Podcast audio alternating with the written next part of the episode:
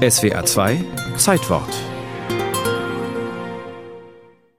Jahrzehnte später fand man nur noch das Fundament der Küchenbaracke vom Konzentrationslager Husum-Schwesing. Husum-Schwesing war vergessen, verdrängt. Es sind die Bäume gewachsen, sozusagen Gras drüber gewachsen. Altbischöfin Maria Jepsen führt über die Gedenkstätte. Und es war in den 80er Jahren nicht einfach, noch Reste zu finden von dem alten Lager. Maria Jepsen. Nach ihrer Zeit als erste Bischöfin der evangelischen Kirche ist sie nach Husum gezogen. Hier setzt sie sich jetzt für die Erinnerungsstätte ein. Es geht um das schreckliche Schicksal der Opfer des KZ Husum-Schwesing.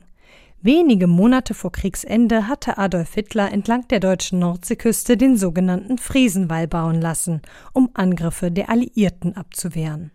Friesenwall klingt schön, aber es war ein tiefer Panzergraben in der Marsch, der gegraben werden musste im Oktober, November, Dezember, beim schlechtesten Wetter, Regenwetter und dergleichen mehr. Und es war eine Folter- oder Torturarbeit, wie man sich die überhaupt nicht schlimmer vorstellen konnte. Im September 1944 waren in Güterwagen etwa 1500 Gefangene aus dem Konzentrationslager Neuengamme bei Hamburg in die neue Außenstelle in Husum gebracht worden. Einen Monat später kamen tausend weitere Gefangene hinzu.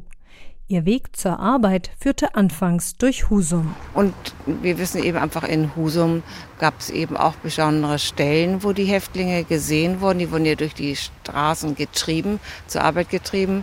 Äh, manche sagen, sie haben in einem Boot zugesteckt. Aber es gibt auch, dass sie mit Nachttöpfen begossen worden sind dass sie äh, beschimpft worden sind, denn sie marschierten die Häftlinge in Gruppen, bewacht von SA-Leuten und keiner konnte das übersehen in Husum. Den Friesenwallgraben, vier Meter tief und vier Meter breit, mussten die Gefangenen mit Spaten ausheben. Viele standen knietief im eiskalten Wasser, um den schweren Marschboden hochzuschaufeln. Die Männer gingen an Kälte, Hunger und Krankheit zugrunde. Diarrhoe und Ruhe machten sich breit. Die Leichen fuhr ein Bauer aus dem Umland ins Massengrab nach Husum.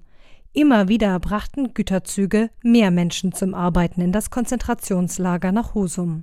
Es sind 300 hier gestorben. Wie viele auf den Fahrten von Husum nach Neuengamme oder in andere Konzentrationslager in den Folgen gestorben sind, das ist ein Vielfaches von denen. Vielfaches ist also Schlimm. An jene, die hier auf unmenschliche Art umkamen, erinnert ein Gedenkfriedhof.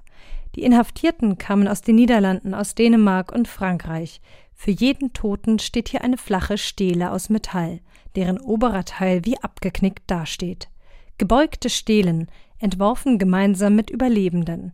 Wie willkürlich angeordnet, alle weisen in unterschiedliche Richtungen. Hier welche, da welche, aber es ist alphabetisch von der Richtung, sodass die Angehörigen sehr bald ihren Gedenkstein finden und es ist oft beeindruckend, dass immer wieder Blumen da sind. Ehrenamtliche wie Maria Jepsen bemühen sich um den Ausbau der Gedenkstätte und bieten Führungen an.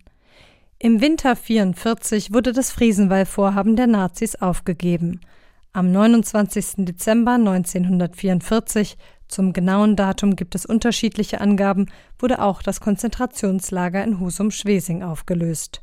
Auch in anderen Lagern entlang der Nordseeküste haben Menschen in ähnlichen Lagern unter widrigsten Umständen ihr Leben lassen müssen